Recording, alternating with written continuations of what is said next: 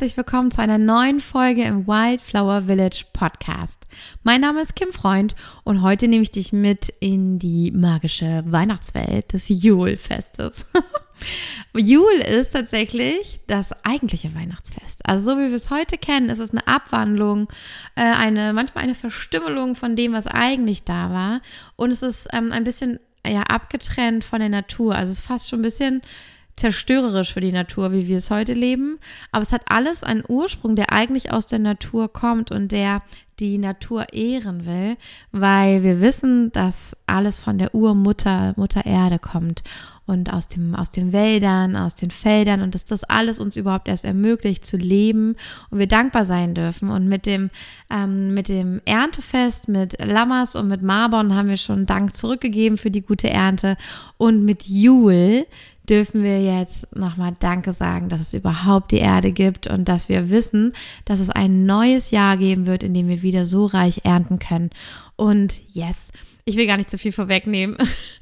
Also, lass uns beginnen mit einigen Fakten über Weihnachten bzw. Jule, die du bestimmt noch nicht wusstest. Warum ich es so wertvoll finde, darüber zu sprechen, ist, weil das deine Wurzeln sind. Wenn du aus dem deutschsprachigen Raum kommst oder du hast dich ganz bewusst entschieden, hier zu leben, weil du es hier einfach liebst, weil du den Vibe magst, weil es irgendwie dein Ding ist, dann bin ich sicher, in deiner DNA steckt Information, dass das hier deine Heimat ist und ähm, egal, ob du hier geboren bist oder nicht, aber dass das hier eine Form deiner Heimat ist oder dass es auch dein Thema ist, dich damit zu beschäftigen. Und dann sind die Wurzeln dieser Kultur so, so wichtig für dich. Die gehen weiter darüber hinaus als äh, das Königreich ähm, oder dieses Kaiserreich Deutschland, das es gab. Es geht weiter darüber hinaus, als es noch ein Flickenteppich war und viele kleine Ländereien gab. Es geht noch weiter darüber hinaus, als hier noch gar nicht die Christianisierung angekommen gekommen war und die Germanen hier lebten. Deswegen ähm, ist es ganz, ganz wichtig, dass du ähm, weißt, wir gucken hier ziemlich weit zurück, um unsere ursprüngliche Tradition, die zu diesem Breitengrad, zu diesen Pflanzen, zu dieser Erde, zu diesen Orten passt, wiederzufinden. Das wollen wir machen, weil wenn wir gefunden haben, was hier eigentlich hergehört und was nicht importiert oder abgeschaut ist, dann kann sich hier auf diesem Flecken Erde, auf dem du bist, eine Energie entfalten, die dich und alles um sich herum einfach nur mit Lebensenergie, mit Mojo, mit Kraft und Stärke nährt und füllt. Und das wollen wir erreichen. Wir haben es irgendwie geschafft, uns so zu entfernen, dass wir, es ist ein bisschen wie, es gibt eine To-Do, die du machen solltest, aber du schaust dir die Liste nicht an, du interessierst dich nicht dafür, du findest diese Liste uncool und du machst alles, was andere dir ins Haus tragen. Und aber was eigentlich getan werden müsste, damit du dich wohlfühlst und ganz bei dir bist, ist diese wichtige Aufgabe Aufgabe auf dem Zettel, die du nicht angucken willst, weil sie dir zu doof oder zu altmodisch ist. Und du kümmerst dich lieber um Dinge, die überhaupt keine Wirkung haben, die überhaupt nichts verändern, die erstmal nur nett und unterhaltsam sind. Keine Ahnung, bei Instagram scrollen ändert nichts daran, dass diese Küche aufgeräumt werden darf. Oder dass du vielleicht warme Füße brauchst und eine Wärmflasche.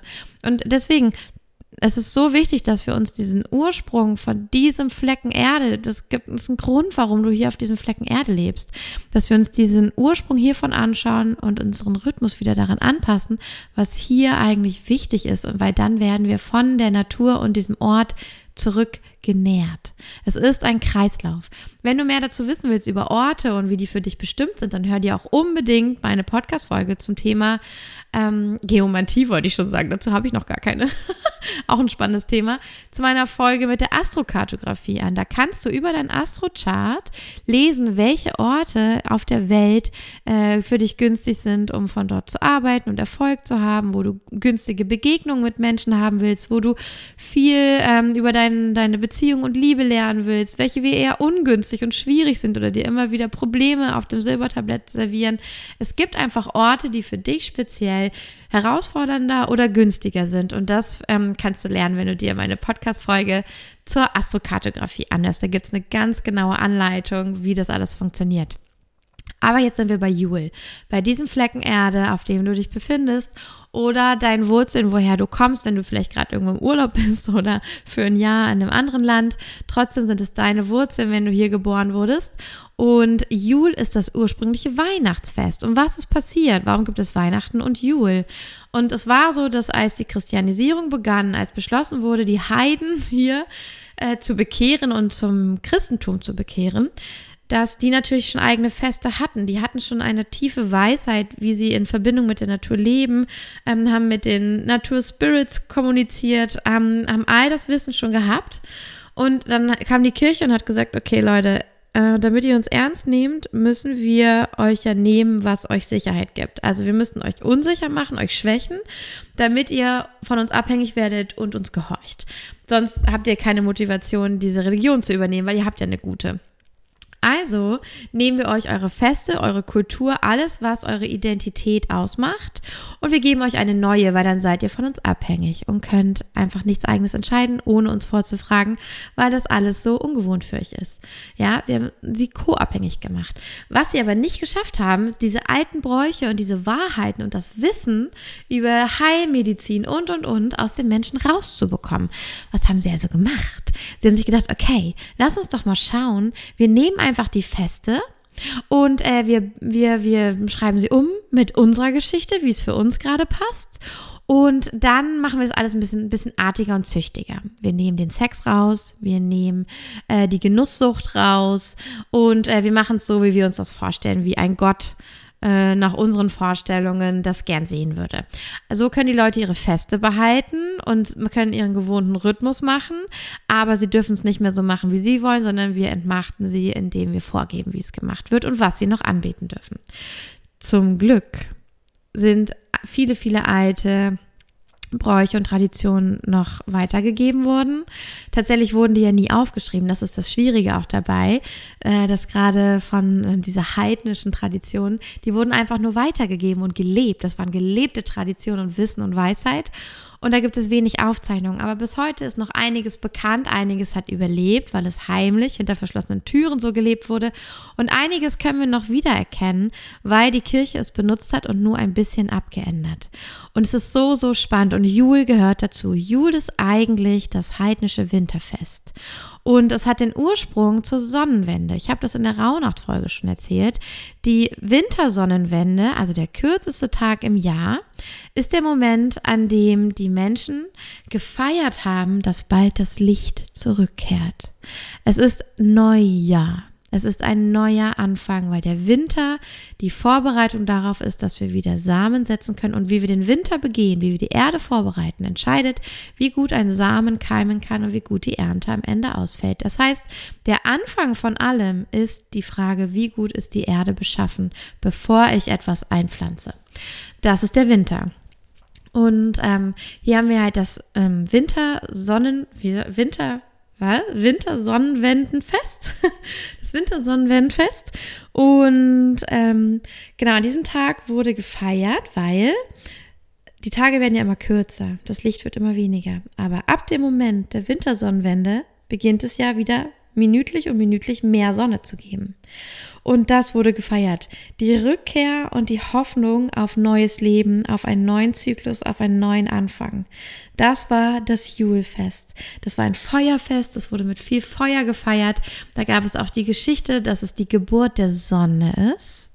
Da haben wir auch schon die Analogie, wo die Kirche dachte, da docken wir mal an, wir nehmen mal Jesus Geburt und ähm, nehmen das mal als Anlass, wenn wir schon die, die, Geburt der Sonne, des Sonnenkönigs feiern, dann ist das für uns einfach der Jesus und wir nehmen auch die Bildsprache ein bisschen.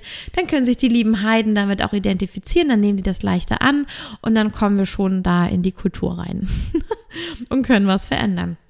Das heißt, es war ähm, ein Fest mit Feuer, mit einem Festmahl. Viele Riten wurden gefeiert. Es wurde die Rückkehr des Lichts und die Hoffnung auf eine fruchtbare Zukunft gefeiert. Und es ist immer ein Symbol für die Wiedergeburt und das Überwinden der Dunkelheit. Und in dieser Nacht, dieser dunkelsten Nacht, das ist auch so ein schöner Archetypus und so eine schöne Analogie, gebiert die Muttergöttin, die Urgöttin, den Sonnenkönig, das Baby. Und wir dürfen auch ihr wieder huldigen und ihr Dankbarkeit entgegenbringen. Ich habe so Gänsehaut, wenn ich das erzähle. Ich finde auch, es ist so, das ist doch wie bei dem Geburtstag unserer Kinder. Sag mal, wieso feiert man eigentlich nicht die Mutter? Scheiß auf Muttertag. Wie wäre es, wenn wir an einem hochemotionalen Tag für uns Mütter und Eltern, die die Geburt erlebt und durch, durchlebt haben, überstanden haben vielleicht sogar, warum vergisst man die an dem Geburtstag? Also ich finde, man sollte das Kind und die Mutter feiern. die haben das ja beide gemacht. Das ist auch wieder so eine Marginalisierung der Mutter und ihrer, ihrer Kraft. Und damals wurde ja auch gar nicht der Geburtstag gefeiert, sondern der Namenstag einer Person. Inzwischen ist der Geburtstag. Und ich finde, ähm, ich gratuliere immer den Eltern am Geburtstag. Ich habe schon Erlebnisse gehabt, habe ich gesagt. Ich wünsche euch auch einen wunderschönen ersten Geburtstag oder dritten Geburtstag mit eurem Kind und ihr seid jetzt schon drei Jahre Eltern und alles, alles Liebe. Und dann haben die mich ganz verstört angeguckt und sie meinte nur, ja, ich wäre ja auch nur fast gestorben. Und ich war so, uh, okay, das kann man nicht zu jedem sagen. nicht jeder wird daran gerne erinnert. Ähm, da braucht es vielleicht auch eine Achtsamkeit, aber ja, allgemein finde ich es wertvoll. Auch hier nochmal, ja, weil wir als Mütter, ich weiß noch, der erste Geburtstag, es war so krass, ähm, zu erfahren, wie es ist, wenn, wenn, ja, dieses erste Jahr und das erste Mal erinnert werden, so richtig. Also als wäre ich auch in diesem Moment, in dieser Zeit ganz besonders angebunden an diese Erfahrung, die vor einem Jahr passiert ist. Ähm, ja, war total tiefgehend und berührend. Und ähm, ja, ich finde es einfach schön, das nochmal zusammen auch zu feiern, dass man da als Eltern nicht hinten überfällt, weil man selber auch Prozesse damit hat. Naja, aber wir sind ja jetzt bei der Muttergöttin, der wird es wohl gut gehen. Ähm, die hat den Sonnenkönig geboren und wir dürfen auch ihr huldigen und danken, dass sie die Sonne zurückbringt. Denn sie ist in ihrer dunkelsten Phase und durchschreitet hier einen Übergangsritus. Das ist die Geburt, wo es anfängt. Wir werden nicht mit der Geburt zur Mutter, sondern es ist der Anfang, wenn wir uns zur Mutter, von der Jungfrau zur Mutter entwickeln.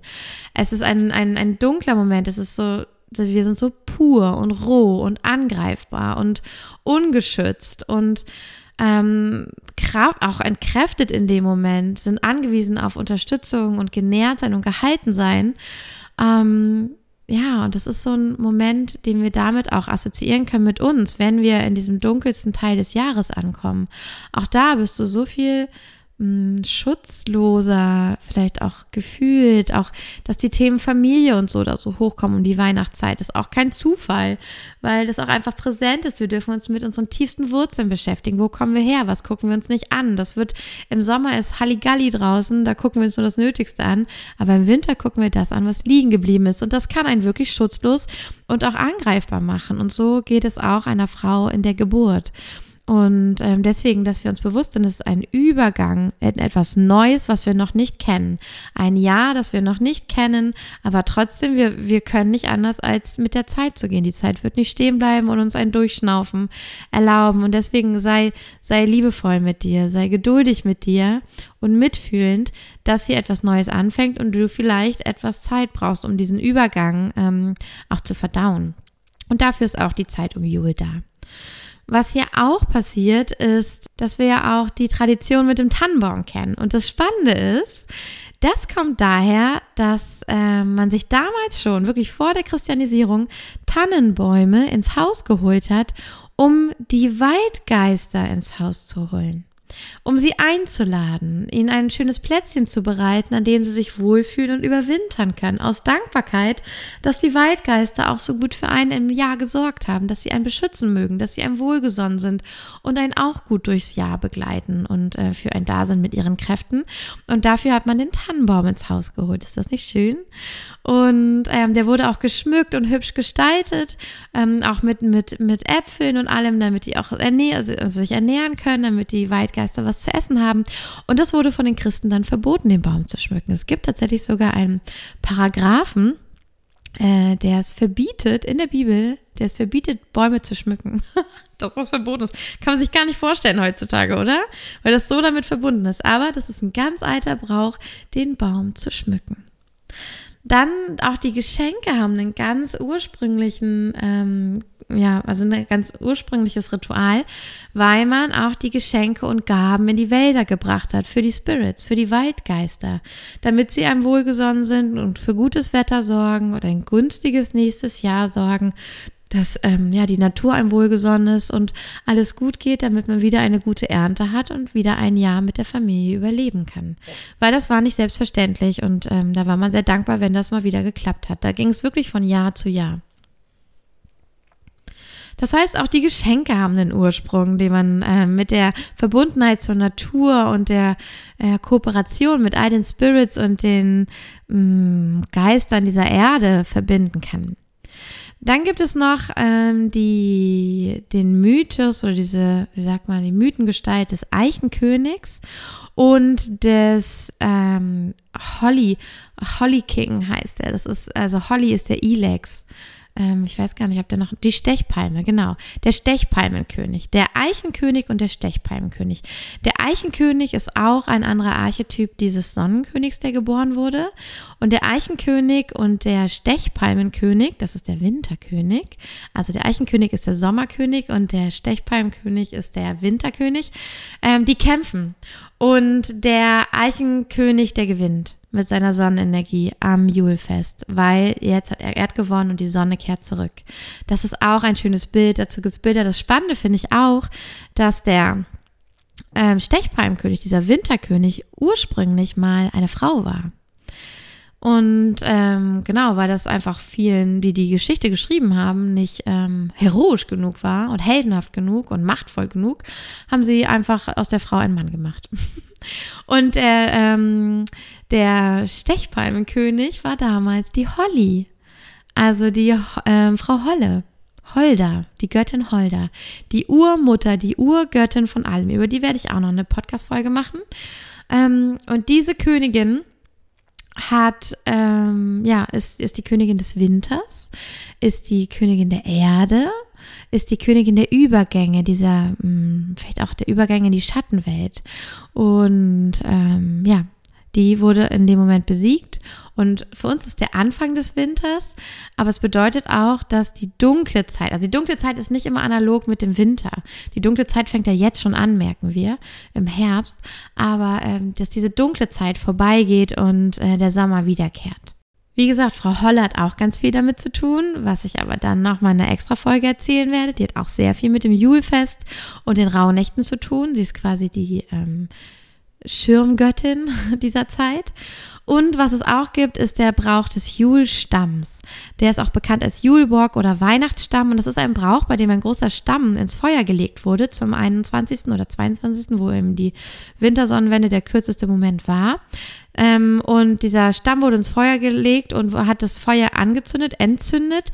Und während des ganzen Julfestes oder, also während dieser ganzen Wintersonnenwende bis zum nächsten Tag, wo dann wirklich der erste Moment ist, wo die Sonne länger da ist, hat es gebrannt. Das hat quasi das Licht und das Feuer in die dunkelste Nacht gebracht und er durfte auch nicht ausgehen, weil er hat die Geister ferngehalten und die Dämonen. Ähm, wenn das ausgegangen ist, hat das großes Unglück bedeutet. Das kann man natürlich heute noch machen. Es gibt im Amerikanischen die Tradition, so ein ähm, Julestamm, ich weiß gar nicht, wie das auf Englisch heißt, ähm, so ein Julestamm zu backen. Das ist, glaube ich, so eine Biskuitrolle. Die heißt so und soll daran erinnern. Oder auch eine schöne Tradition ist, dass man es gar nicht in den Kamin schmeißt, sondern du dir also einen, so einen richtig schönen Holzstamm mit Rinde holst. Vielleicht so, weiß ich, 25 Zentimeter breit und dann ähm, bestückst du den mit Kerzen. Du kannst Löcher reinbohren und dann bestückst du den mit Kerzen, drei Kerzen und ähm, für, für die Dreifaltigkeit, die dreifaltige Göttin äh, mit der Jungfrau, der Mutter und der Crone, der alten Weisen. Und dann dekorierst du das noch mit Grün und Rot und Weiß und dann zündest du es an und sorgst dafür, dass die Kerzen das ganze Julfest überbrennen und nicht ausgehen oder ersetzt sie dann, wenn sie abgebrannt sind. Das wäre auch eine Möglichkeit, den Julstamm brennen zu lassen und ähm, einfach dafür zu sorgen, mit Licht durch diese Zeit zu kommen und ähm, ja, eine Intention fürs nächste Jahr zu setzen. Das kann man an Jul auch wunderschön machen. Du kannst natürlich die Jul-Tradition auch einfach am 24. machen. Das sind ja nur drei Tage Unterschied. Ähm, genau. Mach es einfach dann, wenn es passt und du das mit deiner Familie vielleicht feiern willst. Das ist, glaube ich, auch super, super schön. Was auch ähm, an einigen Orten gemacht wurde, ist, dass dieser Stamm tatsächlich auch die, oder dieses Feuer auch die zwölf Nächte durch ähm, an, also angefeuert geblieben ist, dass das Feuer nicht ausgeht, während die wilde Jagd unterwegs ist. Die Geister und Dämonen waren ja dann die Rauhnächte, also von Weihnachten bis Neujahr bis zu drei Könige unterwegs, dass man in der Zeit geschützt ist durch das brennende Feuer, das man dort angezündet hat. Ähm, genau, man konnte noch Runen in das Holz schnitzen, die einen auch beschützen und Wohlstand bedeuten und Gesundheit. All das. Also du kannst gucken, worauf du Lust hast, wie du das gerne mit Intention aufladen möchtest. Finde ich eine sehr, sehr schöne Tradition. Und als letztes möchte ich noch ein, ein, eine spannende Verbindung mitgeben. Und zwar war ähm, damals eigentlich Frau Holle die Weihnachtsfrau. Die ist nämlich rumgegangen und hat alle mit Geschenken belohnt, die ähm, fleißig ihr Tagewerk gemacht haben über das Jahr, sodass man gut ins nächste Jahr starten konnte. Und auch so, also richtig schlimm bestraft hat sie die nicht, die faul waren, aber naja, gut, die hatten eh das Nachsehen. Und sie hat einfach belohnt ähm, wer fleißig war und seine Arbeit gemacht hat im Haushalt, am Spinnrad, beim Brotbacken und so weiter und so fort. All das, was wir brauchen, um zu überleben und das zu haben, um was wir brauchen, um gesund und genährt zu sein. Und sie war die erste Weihnachtsfrau tatsächlich. Ähm, und wurde dann umgedichtet zu einem Mann. Und dann kam nämlich, sie wurde dann irgendwann Ach, das, ach, das erzähle ich dir in Ruhe. Ach, das ist so spannend. Okay, ich könnte jetzt schon erzählen. Egal. Sie, ähm, extra Folge kommt. Und was ich noch sagen wollte, ne, wurde irgendwann mal umgedichtet und in Verbindung gebracht mit Odin, der ähm, Gott der, ähm, der Götter quasi, der Vater der Götter. Und Odin wird auch mit dem Weihnachtsmann in Verbindung gebracht. Also der Odin ist ja auch so, ne, so ein Mann und der fliegt durch den Himmel und der macht Donner und der ist auch im Winter unterwegs und der hat auch so, so einen Mantel an und der hatte, glaube ich, auch mit Rentieren zu tun und allem. Also Odin aus der alten ähm, aus dieser alten Sage, dem wird auch nachgesagt, dass man ihm den Weihnachtsmann nachempfunden hat, dass das auch ein bisschen daher kommt. Und ähm, ich weiß auch, dass man dem Fliegenpilz, dass der ja auch ein wichtiges Symbol immer war für alle Schamanen und Weisen, eine wichtige, wichtige Pflanze für Weisheit und Einsicht in dieser Zeit, dass viele Menschen den auch zu sich genommen haben, gerade in dieser Zeit um zu orakeln oder um sich mit den Spirits zu verbinden. Und dieses Rot und Weiß in dem grünen Tannenwald, weil nur das grüne, nur die grünen Tannen halt noch geblüht haben, das sind die Farben der Weihnacht geworden, weil es ähm, ja, um diese Farben zu ehren, um zu danken für, für diese Einsichten, auch durch den Fliegenpilz, ähm, durch den Amanita muscaria wird er auch genannt. Und äh, genau, damit hat man einfach wie mit Magic Mushrooms so getrippt und hat seine Einsichten bekommen, sich verbunden und äh, auch daher kommen die Farben des Weihnachtsmannes. Also diese Kultur des Weihnachtsmannes ist auch geprägt von diesen Mythenfiguren wie Odin, Frau Holle ähm, und den Hilfsmitteln und äh, Geistern wie dem Geist dieser Fliegenpilze, die wir genau zu dieser Zeit äh, unsere Vorfahren schon benutzt und äh, genutzt haben.